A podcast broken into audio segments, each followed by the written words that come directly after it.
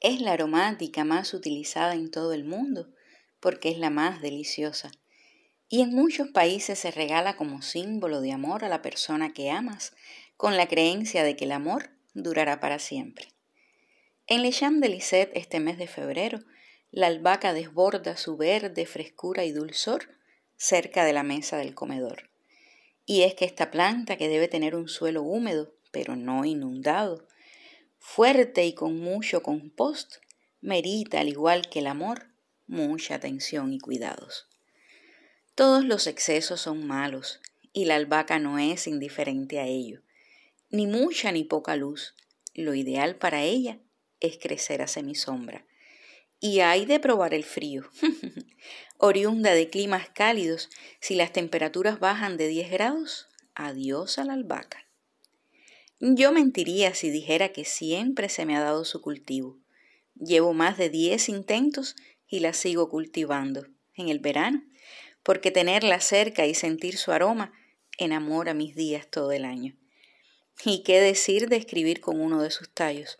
No existe fragancia más fresca y dulce para dejar unos versos de amor.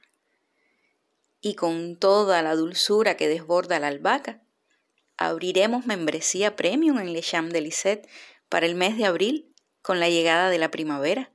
Mm, solo para los que quieran suscribirse, por supuesto. Cultivaremos el arte de la concentración practicando la caligrafía con plantas. Para ello, hemos creado una serie de cuadernos de ejercicios disponibles también con la llegada de la primavera en abril, que ayudan a conservar el oficio de la escritura manual.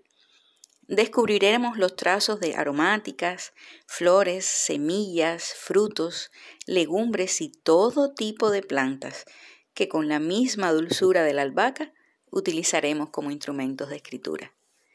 Y de eso va la membresía premium, que con el precio de $4.99 al mes me ayudas con mi trabajo para seguir expandiendo y cultivando el amor por el ejercicio de la escritura manual y las plantas, para retomar la concentración, activar el sistema cognitivo y la integración sensorial. Abriremos membresía premium en abril con la llegada de la primavera. Y nos vemos el próximo episodio de Le Champ de Lisette.